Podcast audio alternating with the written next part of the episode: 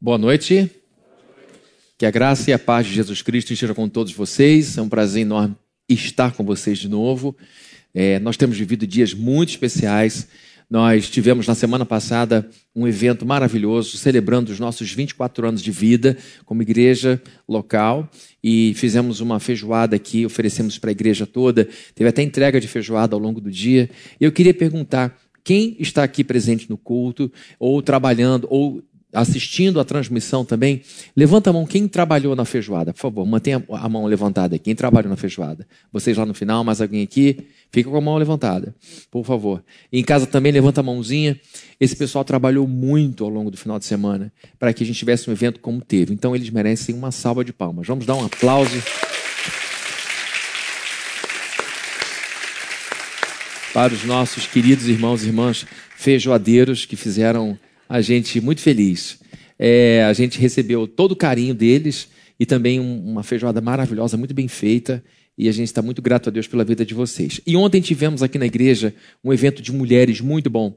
As mulheres fizeram um encontro, mais um encontro, fazem alguns ao longo do ano. E o de ontem foi especial porque elas promoveram uma feira aqui dentro com mulheres que são membros da Plena de Caraí, que são profissionais, que oferecem algum serviço ou que têm alguma empresa para que se pusessem aqui, falassem do seu negócio. Muitas mulheres compartilharam seus desafios como empreendedoras e teve gente de fora que veio a convite do aplicativo, gente que encontrou um ambiente muito bom para falar da vida, é, da vida da mulher, dos seus desafios. Foi um encontro maravilhoso ontem à noite, ontem, perdão, ao longo do dia. Começou de manhã e terminou no início da tarde. Então a gente está em festa, celebrando muitas coisas boas, muitas vitórias aqui na nossa igreja. E foi bom para o pessoal estar no terreno aqui do lado para ver o que é nosso, o que já foi feito. Em breve nós mostraremos a vocês como é que vai ser essa segunda fase de campanha de obra. A gente já está preparando uma série de coisas legais para vocês poderem é, ser inspirados, inspiradas por tudo que Deus tem feito em nossa vida. Estamos preparando pessoas para o batismo é, pessoas para transferência, temos aí juntos quase 50 pessoas, se não mais de 50 pessoas. Já fizemos batismo ah, nesse ano, transferência também, no mês de fevereiro ou março, se não me engano. Então Deus está abençoando muito a nossa vida, está abençoando muito a nossa existência. Eu também estou muito feliz com a presença de alguns amigos aqui, o pastor Alex Ruguenin, está ali da Assembleia de Deus, Fonte dos Milagres. O Alex, um abraço para você. Também estamos com o pastor Batista, da Assembleia de Deus da Engenhoca, está ali também, um abraço para você, pastor. E também com o presbítero é, Romero, da Assembleia de Deus de Venda da Cruz. A Assembleia de Deus hoje está presente aqui. Esse culto vai ser bem pentecostal. Vocês ficam apontando a mão de vocês para mim, para eu pegar a unção de vocês aqui, tá bom? São todos amigos queridos, convidados do nosso querido Fabiano Gonçalves, nosso irmão. Fabiano é nosso tesoureiro e também vereador aqui na nossa cidade. Faz um trabalho excepcional. Já foi secretário também da prefeitura em dois mandatos. Um homem de Deus, retíssimo empresário. E eu tenho muito orgulho de ter esse irmão perto de mim aqui conosco, tá bom? Acompanha a sua filhota Bia tá aí também. Você não queria aparecer, mas eu já te mostrei Bia, tá bom?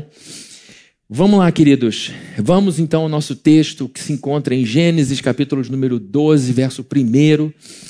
A gente vai ler esse texto do verso 1 ao verso de número 5. E nós vamos ler juntos, perdão, vamos até o verso 4 só tá bom? E depois a gente vai meditar sobre essa pequena passagem. Então o Senhor disse a Abraão: Sai da sua terra, do meio dos seus parentes e da casa de seu pai, e vá para a terra que eu lhe mostrarei. Farei de você um grande povo e o abençoarei. Tornarei famoso o seu nome e você será uma bênção. Abençoarei os que o abençoarem e amaldiçoarei os que o amaldiçoarem. E por meio de você, todos os povos da terra serão abençoados. Partiu Abrão como lhe ordenara o Senhor, e Ló foi com ele. Abrão tinha 75 anos quando saiu de Arã. Só até aqui. Senhor querido, nós louvamos o teu nome por essa passagem, por tudo que o Senhor já fez ao longo desse domingo, por tantas pessoas já abençoadas, por tantas crianças, adolescentes, tanta gente que já passou por aqui hoje e que continua vindo a esse lugar. Peço ao Senhor que abençoe também os que estão nos acompanhando pela transmissão aqui no nosso canal no YouTube. Muito obrigado por esse caminho que o Senhor nos deu para alcançar tantas pessoas. Bendizemos o teu nome por todo e te agradecemos de todo o coração por cada resultado maravilhoso que o seu Espírito Santo nos deu a oportunidade de provar. E que o Senhor abençoe a entrega desse sermão, a entrega dessa palavra, e que os corações estejam abertos, as mentes estejam abertas, e que a gente coopere com o teu Espírito Santo para que a sua palavra dê muito fruto em nossa vida. É o que nós te pedimos, em nome de Jesus. Amém. Amém. Queridos, mudança é uma das coisas mais absolutamente certas que a gente prova nessa vida. Tudo muda muito rapidamente. Né? Nós falamos da mudança de conceitos, nós estamos vivendo uma sociedade cada vez menos tradicionalizada, nós estamos vendo uma destradicionalização naqueles valores que costumavam guiar a nossa vida social, sobretudo na religião, na sexualidade, na família. Essas instituições que sempre é, tiveram fortes fundamentos estão agora sendo muito desafiadas e destradicionalizadas. E essas mudanças acontecem também por causa do ritmo é, dos nossos computadores que fazem os processos serem mais rápidos e nós, seres humanos, que criamos essas máquinas super velozes, somos obrigados a seguir o ritmo das máquinas. E a gente cria a nossa própria maldição. A gente, eu não crio computador nenhum, não tenho essa inteligência toda, mas a gente faz parte desse mundo em que a gente está sempre vendo mudança, mudança, mudança, mudança, mudança. Então não tem como a gente estar tá nesse mundo e não mudar. Eu mudei de manhã para agora, já envelheci um pouco. Você já mudou também. Então a gente vai mudar sempre que estiver nesse mundo. E na semana passada eu comecei a minha palavra dizendo que talvez o sermão de semana passada continuasse pela semana seguinte, que é o que está acontecendo. A gente vai fechar essa semana o sermão que começou na semana passada, e na semana passada eu comecei lhe perguntando se você estava satisfeito com a sua vida. Se você estava satisfeita com a sua vida. Eu te perguntei também se você desejava uma mudança, uma mudança para melhor. A, a, ainda mais profundamente, eu perguntei se você precisava de uma mudança. Porque às vezes a gente percebe que está para além do desejo. Ou eu mudo, ou eu morro. Ou eu mudo, ou eu fico para trás. Ou eu mudo, ou eu fico mais um ano da minha vida parado, parada. E aí eu fiz uma outra pergunta. Eu pedi para que você perguntasse a você mesmo: o quanto ou o que você perderia se você mudasse? Porque a gente às vezes resiste à mudança porque ela nos desinstala.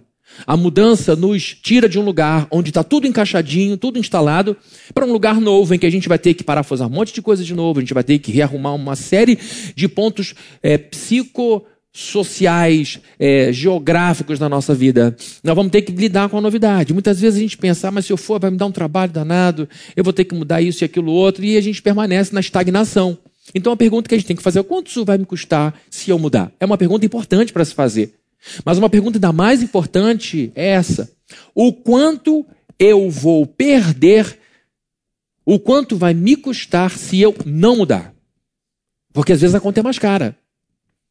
A gente sabe que educar um filho custa caro, mas não educar um filho custa mais caro ainda. Então a gente pensa, mudar custa caro, mas não mudar custa quanto? E aí eu te fiz mais uma pergunta. Na verdade, eu fiz um pedido para que você fizesse um exercício, que você se projetasse para 20 anos à frente. Que você se pensasse daqui a 20 anos, você homem você mulher. Lá, nos 20 anos à frente, eu pedi para que você perguntasse a você mesmo: como você estaria se sentindo por ter mudado? Que bom que eu mudei. Ou como você estaria se sentindo se não tivesse mudado e perguntasse: por que, que eu não mudei? Por que, que eu joguei tantas oportunidades fora? Por que eu estou dizendo isso? Porque a conta que eu peço para você fazer não é de ordem numérica, principalmente. Eu estou falando de quanto custa, quanto não custa, mas o quanto aqui é de ordem emocional. Quando eu peço para você fazer uma pergunta a você mesmo e para respondê-la, o resultado que eu quero que você obtenha é o sentimento, positivo ou negativo. Mudar.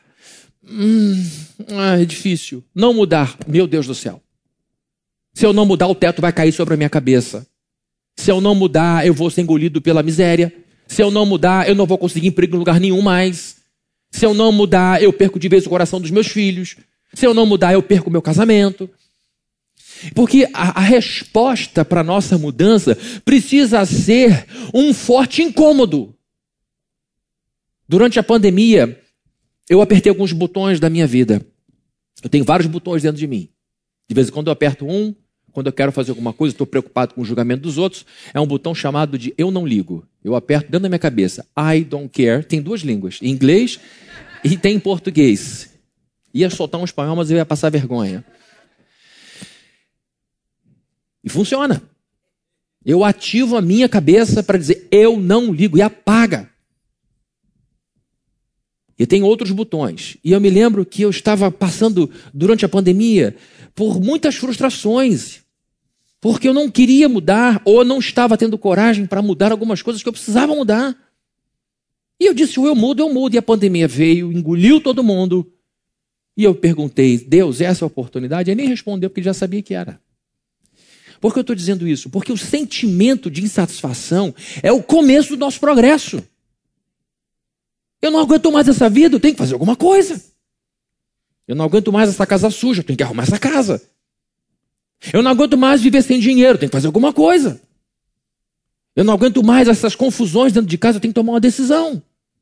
Então a insatisfação é, e o nível dela, a profundidade dela, é o valor que você tem que pagar para acabar com ela. E daí você vai para um outro patamar. Lá você se estabiliza e viram outras frustrações. Aí você pensa, é hora de subir de novo. É hora de crescer de novo. Então, queridos, nós estamos aqui pensando em mudança. E eu quero que você pense que a vida muda quando a gente muda. Eu estou dizendo isso porque é muito comum encontrar pessoas que dizem: Eu não mudo porque eu estou esperando o meu pai tomar uma decisão. Eu não mudo porque eu estou esperando a minha mãe tomar uma decisão. Eu não mudo porque eu estou esperando meus filhos tomarem uma decisão. Eu não mudo porque eu estou esperando meu chefe mudar a minha vida. Eu não mudo porque ainda não ganhei na Mega Sena. Se ganhar, dízimo para plena. Tá bom, gente? Precisa fazer obra aqui do lado. É, eu não mudo e aí vai colocando a sua vida, a sua mudança, dependente da mudança dos outros. E a gente passa a andar na vida de charrete. Pocotó, pocotó. Lá em Raposo. Pocotó, pocotó, pocotó. Quando você poderia estar dirigindo uma Porsche. Se tivesse a coragem de mudar. Porque enquanto a gente fica dependendo dos outros para que os outros se mexam, para que a gente possa se mexer, enquanto a gente espera a autorização dos outros e a gente vai enterrando, engavetando uma série de sonhos legítimos que necessitam de movimentos que mudam, a nossa vida fica muito lenta. Mas quando a gente resolve fazer as coisas, tudo começa a mudar. A vida só muda quando a gente muda. E quando a gente muda em relação às pessoas e às coisas, as pessoas e as coisas mudam em relação a gente. E aí você se anima. Porque o seu movimento gera um movimento na vida do outro, e pessoas que estavam te vendo muito distantemente veem um movimento e percebem quem é que está se mexendo? É Fabrini. Ah, e por que, que ele se mexeu? Aí outro que veio, veio, e você percebe que porque fez um movimento numa direção, acertou muitas outras. E aí você começa a ter um gosto pelo movimento, e a vida vai mudando, e a vida muda mesmo. Eu falei também que a nossa mudança não pode trilhar o caminho da desonestidade, nossa mudança não pode destruir o próximo, e nossa mudança não pode entristecer o Deus revelado na Bíblia.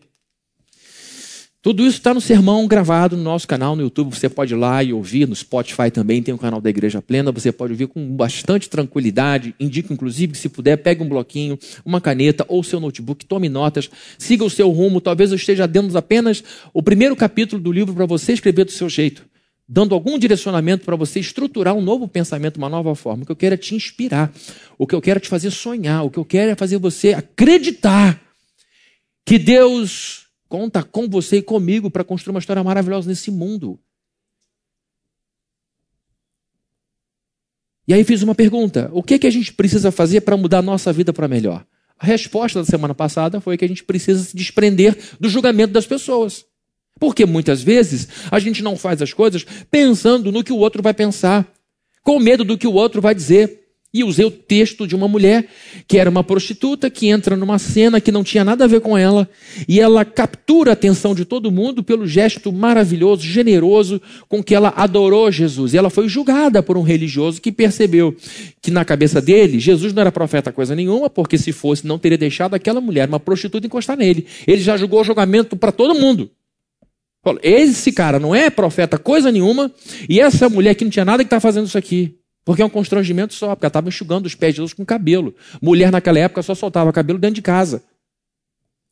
E aquilo tudo vai deixando tudo constrangido e Jesus começa a conversar com ele sobre os furos que ele deixou, Simão, e os acertos que essa mulher teve com a adoração. Está tudo guardado, gravado para você ver com calma.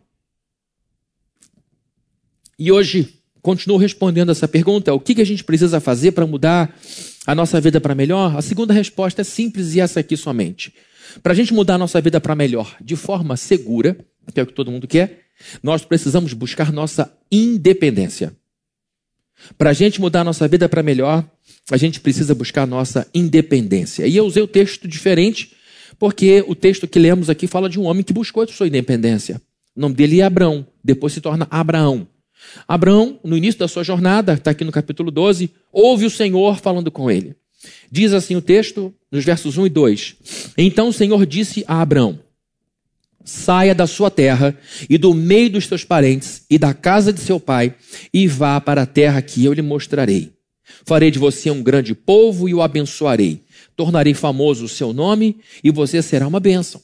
O que eu quero destacar nesse começo aqui de explicação do texto é, é o destaque da, da voz normativa, da, da voz imperativa, direcionadora de Deus e a maneira como Abraão responde a ele. O Deus que está falando com Abraão, que dá essa ordem para Abraão, é o mesmo Deus que, diga pro, que diz para o nada: haja luz. E houve luz. O mesmo Deus que colocou as estrelas em seus devidos lugares, os planetas dentro das suas linhas orbitais, o mesmo Deus que criou com o poder da sua voz, com o poder da sua palavra, a nossa atmosfera, o nosso ecossistema e tudo que a gente ainda nem conhece desse universo. E esse Deus grandioso se vira para um uma fagulha dentro desse universo que é um ser humano e diz: faça isso, isso, isso. Mas ele não faz de uma forma déspota, ruim, grosseira para autoafirmar-se. Não, ele diz o seguinte: faça isso, isso, isso, porque eu quero te abençoar. Porque eu quero que todas as famílias da terra sejam abençoadas por sua causa. E fomos abençoados por causa de Abraão, porque um descendente de Abraão abençoou esse planeta inteiro. Quem lembra o nome dele? Morreu numa cruz e ressuscitou no domingo. É descendente de Abraão, e é por isso que o Senhor falou: através de você, da sua família, o mundo inteiro vai ser salvo. O mundo salvo, nem todos são salvos, mas o mundo inteiro vai conhecer a bênção de Deus. Então Deus dá ordem para esse homem, e é a partir da obediência, porque a Bíblia dizia ele foi, conforme o Senhor orientou, e foi a partir da obediência a essa voz que ele se tornou essa bênção. Está aqui o segredo de uma mudança segura. A gente muda com segurança quando a gente obedece ao Deus da Bíblia. E tem uma coisa linda. Ele diz: vá, saia da sua casa, largue o seu clã, a sua segurança. Nessa época a gente não tinha rede social, não tinha telechamada, não tinha carteiro, não tinha nada. Era uma ruptura definitiva. E não tinha avião que te leva de um continente a outro em algumas horas. O texto no hebraico, inclusive, sugere uma ruptura definitiva. Ele não está ouvindo uma coisa fácil, ele está ouvindo uma coisa difícil. Você precisa sair daí. Você precisa sair daí e ir para uma outra direção. E ele sai de Arã, que hoje seria a Turquia. Mas ele é nascido em Ur. Ur ficava no Iraque. Ele era iraquiano e desenvolveu sua vida na Turquia. E agora o Senhor fala: saia desse lugar e vá para uma terra que você não conhece. Confie em mim. E ele foi. Nesse caminho, ele abre mão de viver com a sua família e, em obediência, ele começa a viver uma vida extraordinária, sensacional. E o detalhe, queridos, ele não fez o que muitas vezes a gente faz. Muitas vezes a gente chega aqui com uma mentalidade errada e faz do tipo: Deus, se o Senhor me der, se o Senhor fizer por mim, se o Senhor fizer de mim uma bênção, eu irei para onde o Senhor me mandar. Se o Senhor me der, eu farei. Se o Senhor, ou seja, eu só vou se o Senhor me der. Isso é um princípio errado. Inclusive diz, eu prometo ao Senhor, eu voto ao Senhor. E aqui tem um monte de testemunha que se o Senhor me abençoar, me der e tudo, aí eu vou. E a pessoa fica esperando. Deus, eu já fiz a minha promessa. Né? Agora, se Deus fizer a dele, aqui a gente vê o seguinte: vê o seguinte vá, largue, se jogue e confie em mim. E ele foi. se tornou o que a Bíblia chama de amigo de Deus, pai da fé, fundador da nação de Israel. Um homem que largou tudo aos 75 anos de idade. Ele não era um garoto de 20. Era um ancião. E ainda recebe uma promessa: você vai ser pai de uma grande nação. A mulher dele era estéreo. Tinha que confiar muito, não tinha, gente? Porque estava tudo contra.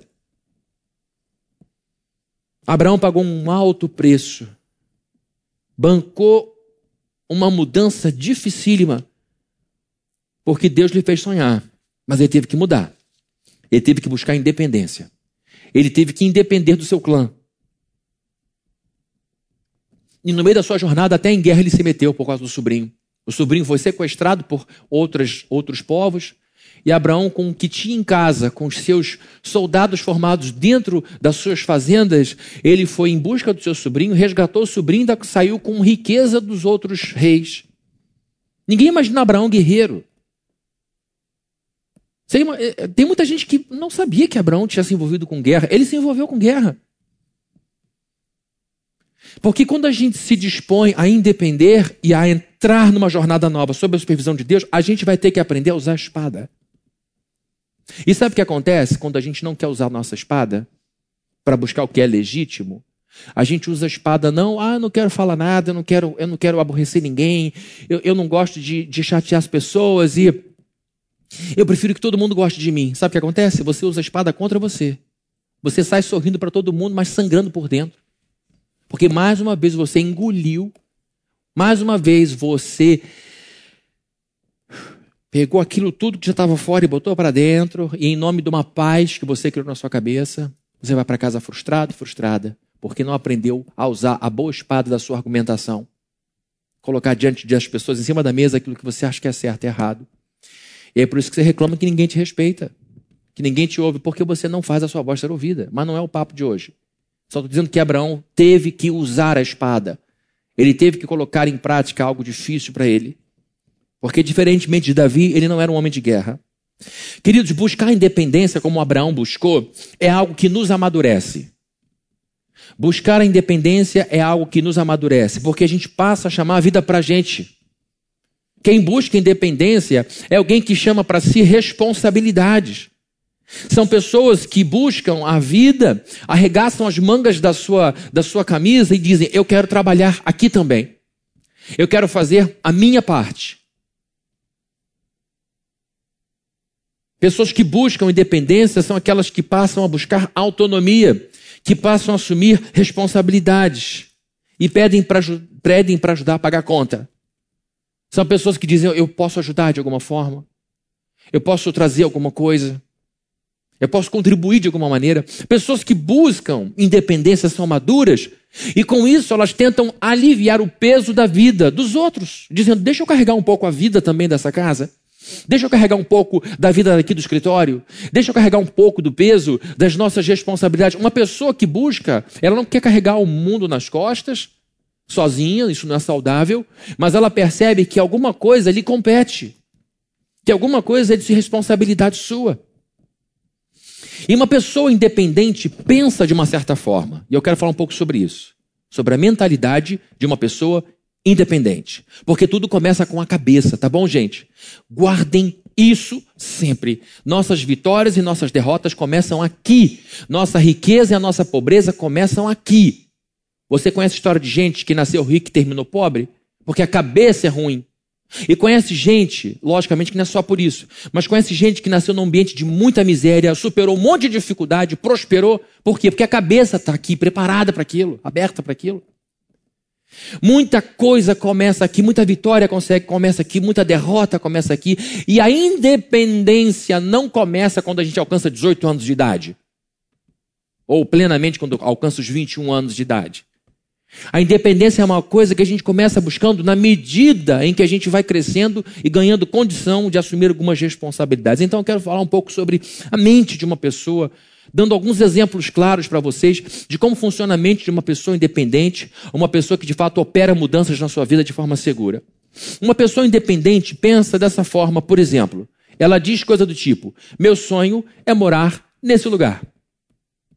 É um, é um exemplo prático. Meu sonho é morar nesse bairro ou naquele bairro. E aí ela pensa: quanto isso vai me custar? Ela começa a saber quanto custa o IPTU aqui, quanto custa um aluguel aqui, quanto custa o mercado daqui. Eu vou comprar um pão aqui, vou saber que o pão aqui é no mesmo preço ou o preço mais barato mais caro do que o pão onde eu compro. A gente sabe que o pão varia o preço dependendo do lugar onde a gente está. Ela então pergunta: quanto isso vai me custar? O que, que eu preciso fazer?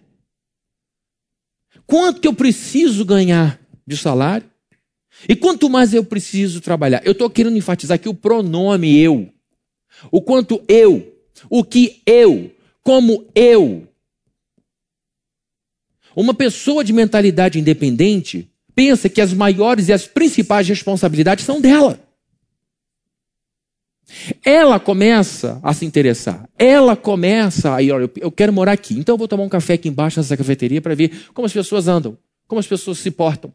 Eu vou naquele lugar e vou comprar aquilo ali para ver quanto custa isso daqui. E, e a pessoa está sempre, por exemplo, flertando com o andar de cima. Eu faço isso o tempo inteiro. Eu o tempo todo estou olhando para um lugar maior do que o meu, para pessoas mais eh, desenvolvidas do que eu, pessoas mais bem-sucedidas do que eu, porque eu preciso saber como é que ela trilhou esse caminho. E se é uma pessoa que veio do nada, me interessa muito mais ainda. Eu estou o tempo inteiro flertando com o andar de cima, o tempo todo. Toda viagem que eu faço, eu penso sempre: o que, que eu posso levar para a igreja plena de Caraí? O que eu posso levar para a minha vida como homem? O que eu posso levar para a minha vida como marido? O que, que eu posso trazer de bom desse lugar? Por que, que esse povo é desse jeito? Por que, que esse povo é dessa forma? Eu estou o tempo inteiro pensando: o que, que eu, eu, eu posso fazer? Então, uma pessoa de mente independente pensa dessa forma: o que, que eu tenho que fazer para morar aqui? Quanto isso vai me custar? Uma pessoa de mente independente também pensa dessa forma. Ela diz coisa do tipo: o meu sonho é entrar nessa universidade, porque eu sei que se eu entrar aqui, muito provavelmente eu vou ter emprego em qualquer lugar. Porque eu conheço várias pessoas que saíram daqui empregadas em grandes empresas. É muito difícil entrar nessa universidade, mas não é impossível. E eu sei que aqui ela forma pessoas para a vida. Eu sei que essa universidade abre portas para lugares maravilhosos, abre a minha cabeça e me põe é, num lugar onde eu posso, de fato, é, viver uma vida melhor. E ela faz perguntas do tipo: o que eu preciso fazer para isso acontecer? Para eu conquistar essa vaga tão disputada? O que, que eu preciso fazer para acontecer? Quantas horas eu vou ter que estudar por dia? Quantas horas do dia eu vou ter que passar estudando para entrar ali? Qual é o nível de comprometimento com o estudo que eu tenho que ter para entrar num lugar como esse? Do que, que eu vou ter que abrir mão para conseguir uma vaga dessa universidade? O tempo inteiro ela está pensando: o que, que eu tenho que fazer? O quanto eu tenho que estudar? O quanto menos eu tenho que dormir? Do que eu tenho que abrir mão? Uma pessoa de mentalidade independente também fala, diz coisa do tipo: o meu sonho é ter um casamento feliz. Um casamento bom. Ninguém casa para ser infeliz, tá bom, gente? Acontece no meio do caminho por uma série de problemas. Mas, de modo geral, a gente casa com as maiores aspirações. A gente casa para ser feliz. A idealização do casamento é a idealização de uma vida rica, de uma vida abençoada, de uma vida feliz. Só que essas coisas não acontecem simplesmente porque a gente deseja. Casamento não tem luz própria como o sol. Casamento precisa de empenho, envolvimento, comprometimento. Precisa ser regado, cuidado, trabalhado como um jardim. Então, uma pessoa que diz, eu, eu, meu sonho é ter um casamento feliz, pergunta a si mesmo: quais habilidades emocionais eu preciso desenvolver para conseguir isso? Eu casei com 21 anos, casei novo. Hoje, aos 32, eu penso. De casado. Olá. É, casei muito novo. Eu não sei se todos os homens com, concordam comigo, mas homem demora mais para amadurecer em relação à mulher. Então, vivendo com 22, é, era uma mulher já de 30 e eu era um garoto de 15 ainda. Eu fui adolescente até os 30. E eu fui aprendendo a lidar naquele, com aquele papel novo de marido. E aos 23, nossa filha nasceu. Aos 25, nosso filho nasceu. Aos 25, com dois filhos casados, a gente plantou essa igreja. Muita coisa nova aconteceu. Eu tive que me virar. Porque quem queria ser pastorado por uma criança? Quem, que, quem queria um líder que, que vivesse como um adolescente? Que não soubesse cuidar da própria vida, cuidar da esposa, cuidar dos filhos. Então a gente precisa saber o, o que, que eu vou ter que fazer para eu desenvolver habilidades emocionais para cuidar bem desta pessoa que decidiu de, é, dividir a vida comigo.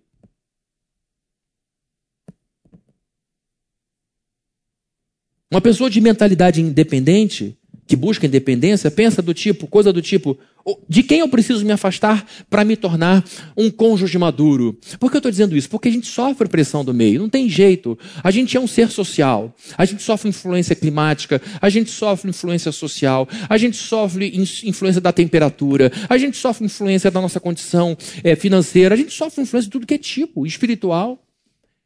E às vezes a gente está associado a um grupo de pessoas que nos mantém presos a uma fase da vida que se foi. E isso impede a gente de viver um casamento pleno. Eu me lembro de ter encontrado uma pessoa na rua, e aí ela falou: Ah, Fabrinho, tudo bem? É, eu não sei se você sabe, mas eu sou casada com Fulano. E ela falou: Ah, legal, Fulano foi um amigo meu de infância e adolescência. Andamos muito de bicicleta por Icaraí, e a gente vivia na rua, coisas de, de criança. Fomos adolescentes amigos também, e fomos juntos aí até os, a minha conversão.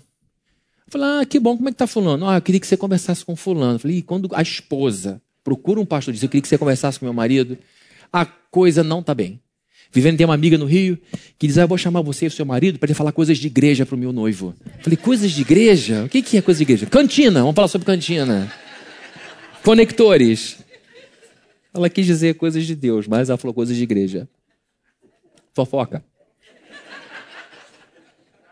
Igreja é cidade pequena. Tá bom? Um cuida da vida do outro. É seguro, mas é chato de vez em quando. E ela falou: então eu preciso que você converse com fulano. Eu falei, por quê? Anos de casado, já com uma filhinha de nove, dez, sei lá. Porque todo domingo ele se junta com fulano e foi listando todos os meus amigos, nossos amigos do passado. E eles vão juntos para casa de fulano, só tem fulano na minha galera. E ficam tomando cerveja, fumando maconha o dia inteiro. E eu fico em casa com meu filho, com a minha filha. Aí eu penso, que mulher vai respeitar um homem desse por muito tempo? Não tem como respeitar um cara assim. Que parou no tempo. Não estou nem dizendo que maconha é coisa do adolescente, que maconha é coisa para lugar nenhum na vida. O cara parou. Mas eu sei que isso não é um problema só de homem, é um problema de mulher também, porque tem mulher que se junta com outras mulheres e ficam vivendo a meninice das festas americanas. Lembra das festas americanas? A gente levava skinny, miserável, levava um pacote de skinny horrível, todo mundo ficava com alergia por causa daquele negócio. E, e elas ficam naquele sonho de fulaninho, de fulaninho, de fulaninho, ficou com quem. E a questão é de quem eu preciso me desgrudar para poder crescer. Porque o simples fato de a gente se desvincular de algumas pessoas é que não há nenhuma soberba nisso, não é se sentir melhor do que os outros. O simples fato de você não estar mais sob influência do olhar daquelas pessoas já faz com que a gente avance 20 anos para frente. Porque não vai ter mais aquele pessoal fazendo um monte de brincadeirinha e com essas brincadeirinhas vão minando seu incentivo, sua força. Então a questão é, a pessoa, a pessoa de forma independente diz, já deu, chega, eu não quero mais respondendo o WhatsApp dessa gente. Eu tenho que sair desse grupo de WhatsApp, só entra pornografia aqui, só entra bobagem. É muito ruim, então sai desse negócio. Pessoas independentes não estão nem aí para aquilo que pessoas que estão lá atrás pensam dela. Porque ela olha para frente. Desejo de independência é uma das marcas de uma pessoa que realiza ações. Abraão foi independente. Ele seguiu adiante. Vocês imaginem a família de Abraão perguntando: para onde você vai? Eu vou para um lugar que eu não sei direito onde é. Mas quem te falou? Um Deus que nenhum de vocês conhece. E a família de Abraão era toda idólatra, politeísta. Ele falou: esse Deus só aceita a ele como Deus, completamente diferente. Mas você vai fazer isso? Vou fazer isso. O que você vai fazer? Eu já tirei todo o meu dinheiro de um lugar tal, transferi para outro lugar e a gente está indo embora. Porque ele queria independer para viver um sonho. Agora, se por um lado as pessoas de mentalidade independente pensam de um jeito, as, pessoas de mentalidade dependente pensam também de um jeito. E aqui eu estou para falar um pouquinho sobre essas pessoas que, por decisão própria, decidiram, por decisão própria, estabeleceram que não iriam buscar dependência. Independência. Então eu quero falar aqui do, da outra pessoa que tem uma mentalidade completamente distinta. Como essa pessoa pensa. E, e o que é interessante, essa pessoa inicialmente não busca a sua independência por preguiça. Ela começa dizendo: não, dá muito trabalho, não. Coisas do tipo: não, eu não quero eu arrumar minha cama, eu não quero eu amarrar meu tênis, eu não quero eu tomar meu banho, eu não quero eu. E com o tempo ela vai se acostumando a essa a falta de iniciativa, a essa inércia. E depois de muito tempo, pela hibernação do seu poder de atividade, quando adulta, destreinada para a vida, ela não mais busca independência por preguiça, ela já não busca por medo, por pavor, porque ela não foi preparada quando era criança, de uma forma evolutiva, progressiva, a lidar com as demandas da vida, onde ela teria que independer de pai e mãe. E aí essas pessoas ficam presas, escravizadas, porque não foram encorajadas ou não tiveram, começaram com preguiça e depois não conseguiram mais sair por causa do medo que tinham ou que têm de independer. Essa falta de iniciativa lá atrás começa com preguiça e pela falta de prática, como eu falei, essa independência começa a gerar pânico, pavor. E ficam em casa em pânico porque por que, que sofrem por que, que, por que, que explodem de pânico quando pensam que tem que sair de casa? Porque lá de fora é desafiador demais. Esse desespero, essa angústia, é medo de lidar com a vida fora de casa. E eu vou dizer para vocês, queridos, como pai, a gente erra. Eu erro. Quando a gente não quer que os nossos filhos sofram. E a gente tenta fazer tudo por eles. E eu já tive que ouvir de Felipe e Camila dizendo: pai, dá um passo atrás, por favor. Deixa eu fazer isso. Deixa que eu resolvo. Eu já tive que pensar e dizer: meu Deus, eu estou realmente como pai helicóptero. Porque o medo dele sofrer, e eu penso: meu Deus, mas eu sobrevivi ao 49. Não, os nossos filhos não andam mais de ônibus, andam. Quase nada. É Uber o tempo inteiro. Eles não têm noção de quanto custa esse negócio. E a gente fica com medo dos nossos filhos sofrerem o que nós sofremos ao cubo. E sobrevivemos. E porque sofremos e sobrevivemos, somos muito fortes, graças a Deus. E quando nós roubamos dos nossos filhos essas possibilidades, tornamos os nossos filhos fracos. E ficamos perguntando o que aconteceu com essa geração. Então eu estou falando aqui com toda a humildade do meu coração e com todo o reconhecimento de que a gente erra. Eu estou o tempo inteiro pensando, medindo, falo, falo, dou opinião, co coisas simples do dia a dia. E a gente vai tirando dos nossos filhos a capacidade deles desenvolverem suas próprias garras, deles terem suas discussões, deles terem seus desamores, seus dissabores, deles enfrentarem uma bronca de um professor, talvez injusta. E a gente vai lá e diz: quem ninguém fala assim com meu filho, compra uma briga com todo mundo, só que no escritório não vai ter isso. A vida não vai ter isso. Eu me lembro quando fui me alistar no exército, no terceiro batalhão do inferno, no terceiro BI. Eu cheguei lá morrendo de medo. Eu falei, não quero servir, não queria, não tinha esse espírito cívico, me perdoem aqui, mas eu não queria. Eu falei, eu não quero, não, isso ia atrapalhar. Eu me lembro de alguns garotos chegando com pai e mãe. No terceiro batalhão do inferno com pai e mãe. E os pais e mães iam, esses iam até a porta quando o cara dizia: Não, aqui vocês não podem entrar, não. Esses, esses meninos estão sob a tutela do exército brasileiro. Daqui para frente não precisa de pai e mãe, quem sabe cuidar de um homem. Como é que faz quando passa pelo exército, vem a vida, pai e mãe vão até onde? Então, queridos, eu estou falando aqui de um problema que todos nós temos, é um desafio. Essa pessoa que não busca independência, porque não quer buscar, é lógico que tem alguns que sofrem algumas limitações e que precisam de ajuda, mas não, não é a esses que eu me refiro. Mas eu estou falando dessas pessoas que dizem: eu não quero buscar mais a vida, eu não quero mais buscar independência. Essas pessoas que não buscam sua independência porque não querem buscá-la, acabam se tornando um grande peso para todo mundo, porque acreditam, chega uma hora que acreditam que os outros é que precisam bancá-las. Você já ouviu pessoa dizendo: Fulana não me ajuda a nada? Só que fulano é concunhada. Olha que cada que deu. Concunhada. Fulano tinha tudo para fazer isso por mim, nunca fez. Ele é compadre. Eu nem sei o que é um compadre, uma comadre. E ela vai achando que todo mundo tem a obrigação de botar a mão no bolso e, e pagar a conta dela, a vida dela. Ela está sempre inteiro cobrando dos outros, porque ela foi treinada para ser dependente. Eu sei que de vez em quando a gente diz, ah, uma, uma amiga, como exército, braço forte, uma amiga, alguém que pudesse me ajudar. Mas isso é de vez em quando. Mas viver achando que o mundo tem que me sustentar, isso não é, não é saudável. Não é bom criar-se com a mentalidade de pedinte.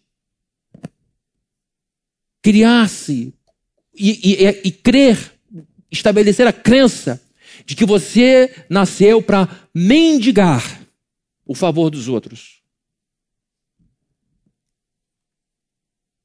Essas pessoas que não buscam sua independência porque não querem buscá-la, tendem a se tornar cara para os outros porque não gosta e nem pode bancar suas despesas, despesas de todos os tipos.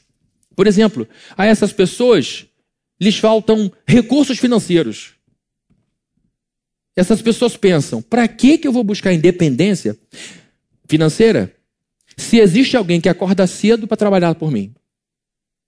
Essa pessoa engole todos os sapos do chefe, leva todas as broncas por mim e no final das contas, mesmo que reclame, paga o meu cartão de crédito. Queridos, eu me lembro de uma pessoa que eu conhecia há muito tempo atrás. Brigadeiro, posto máximo da aeronáutica. Falou, pastor, depois não, conversávamos muito, era um homem muito, muito legal, e falou, eu pago o plano de saúde de nove pessoas. A minha vida é um peso. Filhos, netos, pago compras de não sei quem, não sei quem, não sei quem. era uma família de, entre aspas, órfãos. Homens e mulheres feitos. Vocês imaginem o que é para um aposentado com uma, com uma pensão alta, que lutou, um, um sujeito que chegou, não chegou por mérito. Pagar o plano de saúde de nove pessoas.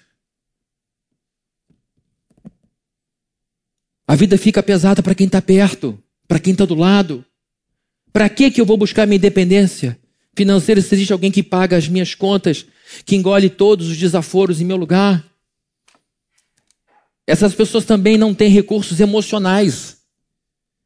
Essa pessoa, ou essas pessoas pensam: para que que eu vou me casar?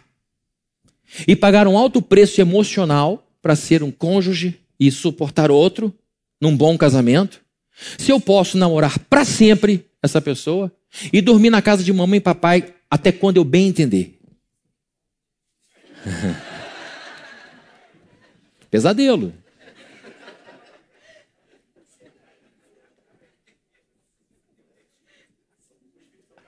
Estão casados, eu sei, vocês é isso aí.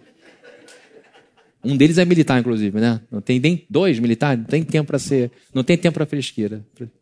Todos são. É. Então a questão é: para que, que eu vou me casar? Para que, que eu vou pagar conta de luz? Para que, que eu vou pagar é, meu condomínio?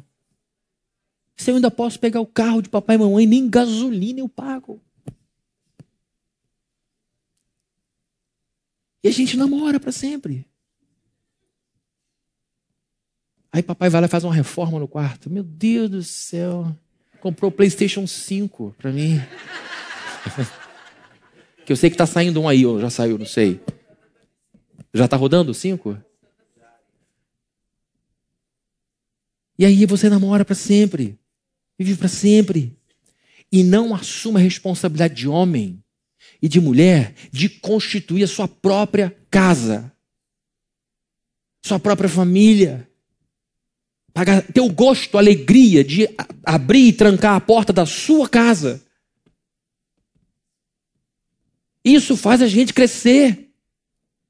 Isso faz a gente desenvolver. Eu não estou falando que a gente não possa ter ajuda de pai e mãe. Às vezes a gente passa por um momento de desemprego, um, um divórcio sem esperar, e a gente não tem aonde ir, não vou ficar na rua, não quero mais ficar com ela ou com ele. Eu preciso de um lugar. A gente tem, e vamos receber os nossos filhos com carinho. Mas é por um tempo. Eu me lembro, queridos, de uma ave que eu vi no, no, no Globo Repórter há muitos anos atrás, que o macho ia desfazendo o ninho para o filhote não ter onde ficar. Ele trazia comida todo dia, todo dia, todo dia, todo dia. Era o macho que fazia isso. E depois ele vai trazendo comida dia sim, dia não, e o bichinho vai ficando morrendo de fome. E vai, vai esparçando mais e mais e mais, até ser dia perfeito. Vai esparçando, esparçando, e ele começa a desfazer o ninho. Chega uma hora que o bichinho diz: ou pulo, vou atrás da minha comida, ou morro aqui de fome. Bicho fazendo isso. Como é que a gente não consegue educar um ser humano? A gente adestra animal.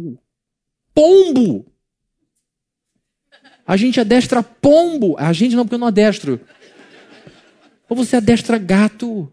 Como é que a gente não educa um ser humano? Como é que tem pai que não, não tem governo sobre essa criança? Pelo amor de Deus. Quem é a criança dessa história? 80 centímetros de altura. Um descontrole.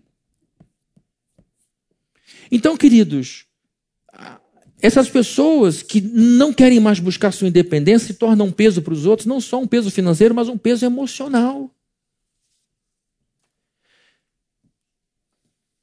Para que, que eu vou me casar se eu posso viver de mesada para sempre? 30 anos de idade vivendo de mesada, está errado. Eu sei que existem objetivos, olha, eu quero passar no concurso, tudo bem, mas põe uma data de validade nessa história. Se eu não passar na prova até os 31, eu estou botando isso aqui, mas você fica livre para botar. Não, tá bom, então deixa eu botar até os 52. Se eu não passar nessa prova até 52, eu saio. Mas é importante que você se cobre, que você diga assim: não dá para viver assim o tempo inteiro, está ficando humilhante. Está ficando muito ruim. Eu vou para a vida com o que tiver na mão. E lá eu me viro. E o problema é que a gente vê os meninos querendo começar a vida como os seus pais estão 30 anos depois de estarem no mercado. Ninguém quer abrir mão de nada. Então, queridos, nós estamos vendo que pessoas que pensam dessa forma não conseguem depender. No começo começam, iniciam com preguiça e depois não conseguem avançar por medo. Eles perdem todo o encorajamento. Para essas pessoas também faltam recursos espirituais. Para essas pessoas não só recursos financeiros ou emocionais, mas também faltam recursos espirituais. Essa pessoa repousa na fé dos outros. E aí, o que, Deus falou com você? E aí, o que, que Deus te disse? Você foi à igreja hoje? Você orou por mim? E chega um ponto que beira o desespero. Porque ela tem preguiça de ler Bíblia. Tem, tem preguiça de colocar os dois pés no caminho estreito. Tem preguiça de abrir mão de uma refeição e jejuar. Tem preguiça de esperar no Senhor e vai vivendo na dependência do êxito do outro. Então ela se agarra a tudo que Deus prometeu ao outro. Isso não é uma vida, queridos. Isso não pode ser vida para nós cristãos.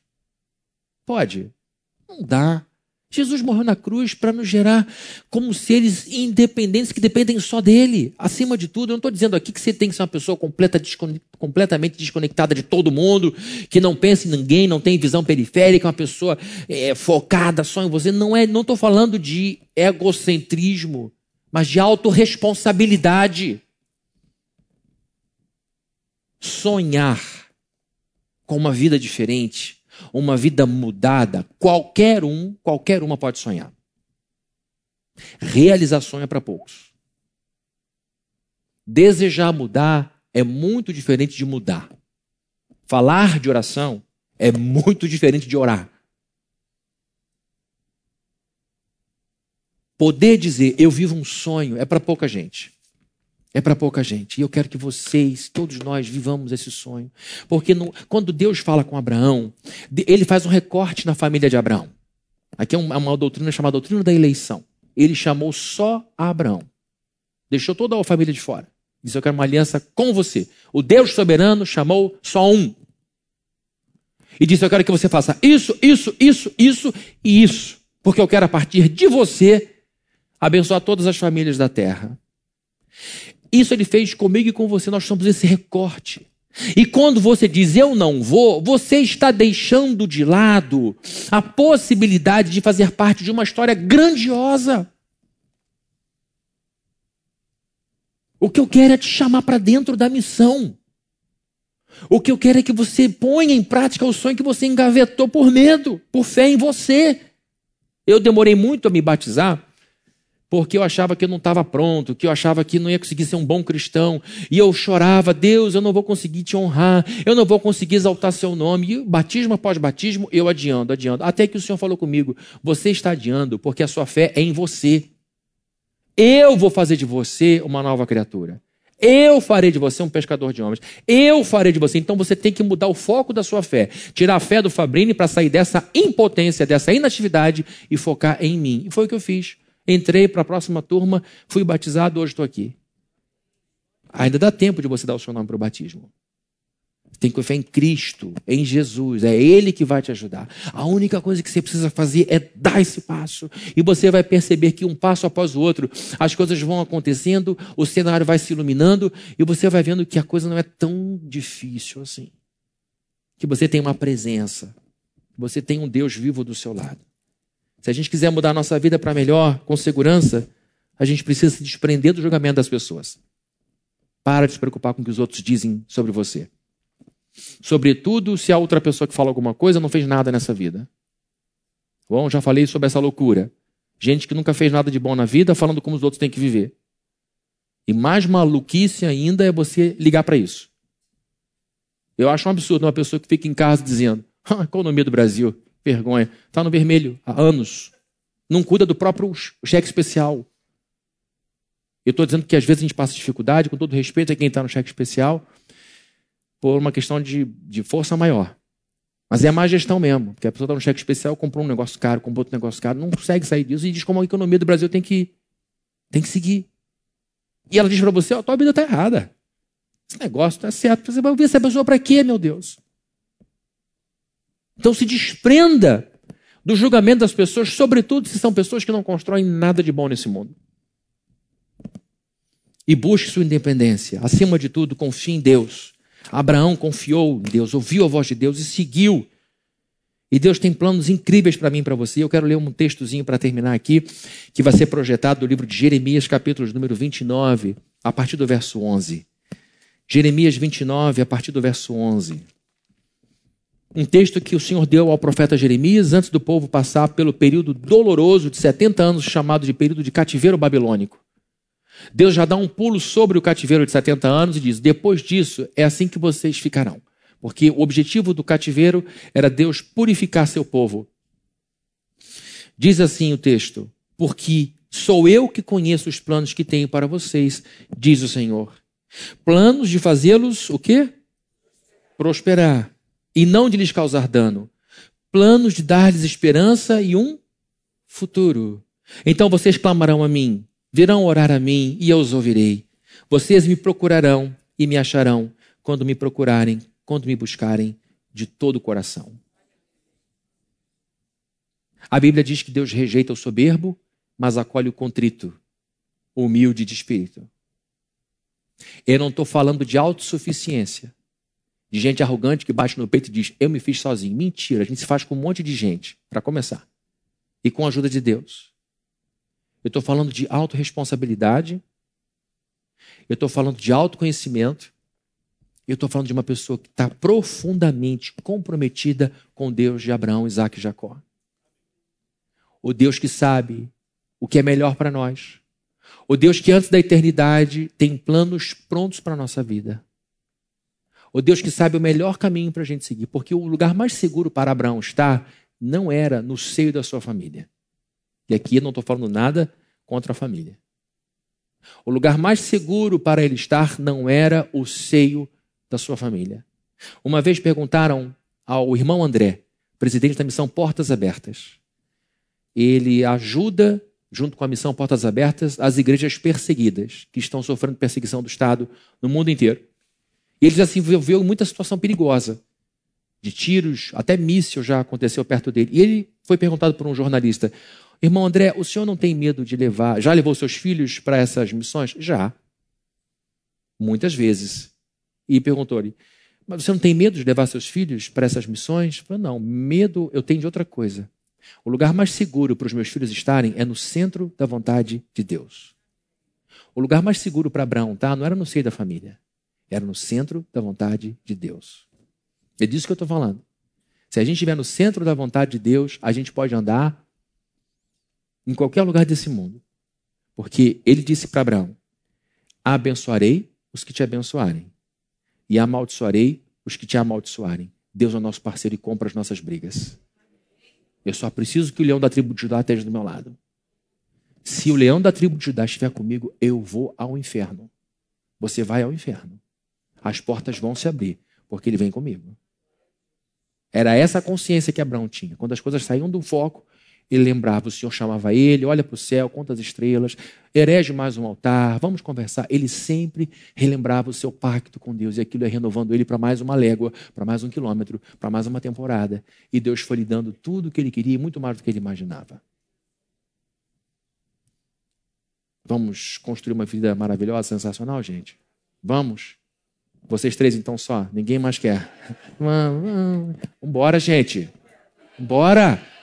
Vamos chegar no Natal melhor do que a gente pode imaginar. Eu tenho certeza que se você puser em prática agora essas coisas, você já vai viver um Natal muito diferente.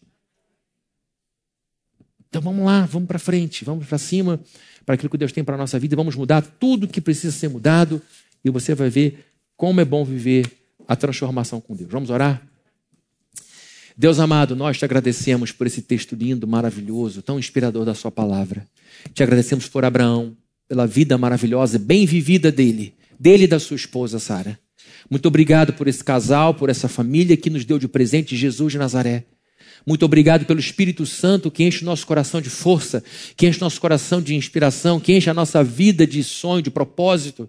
Ajuda-nos a mudar, Senhor. Ajuda-nos a fazer as transformações que são precisas, necessárias. Que o Senhor abençoe todos os homens e mulheres que estão aqui, que ninguém se sinta magoado com o que eu falei, que ninguém se sinta desanimado com o que eu disse. Pelo contrário, que essas palavras gerem vida, que essas palavras sejam remédio para a nossa alma. E que a gente seja desinstalado da preguiça, que a gente seja descolado dessa má vontade com a mudança, e que a gente possa começar a operação agora, cuidando com zelo de cada metro quadrado da nossa vida, e que a gente possa ver a Sua boa mão nos conduzindo, nos ajudando, nos enchendo, nos inspirando. Que o Senhor abençoe a nossa alma e que o nosso coração esteja encorajado por Ti, que a nossa mente esteja sendo transformada, que o Senhor tire da nossa cabeça a crença que não presta, que nos gera sentimento de dependência e que a gente possa entender que o único que de fato de quem a gente depende nessa existência é o Senhor e Ele quer o nosso bem, porque eu sei, Deus, que tudo que for nos tornar pessoas melhores, mais santas, mais corretas, mais felizes, isso tudo já está autorizado por Ti. Então que o Senhor nos ajude a acreditar nessas coisas e a viver como quem acredita nessas coisas. É o que nós pedimos em nome de Jesus. Amém. E que a graça do nosso Senhor Jesus Cristo, o amor de Deus, o nosso Pai, e a comunhão e consolação do Espírito Santo estejam com todos aqui presentes, desde hoje para todos sempre. Amém. Que Deus te abençoe. Deseja a quem estiver ao seu lado uma ótima semana. Pegue seu filhinho lá embaixo. Vão com Jesus e até a semana que vem.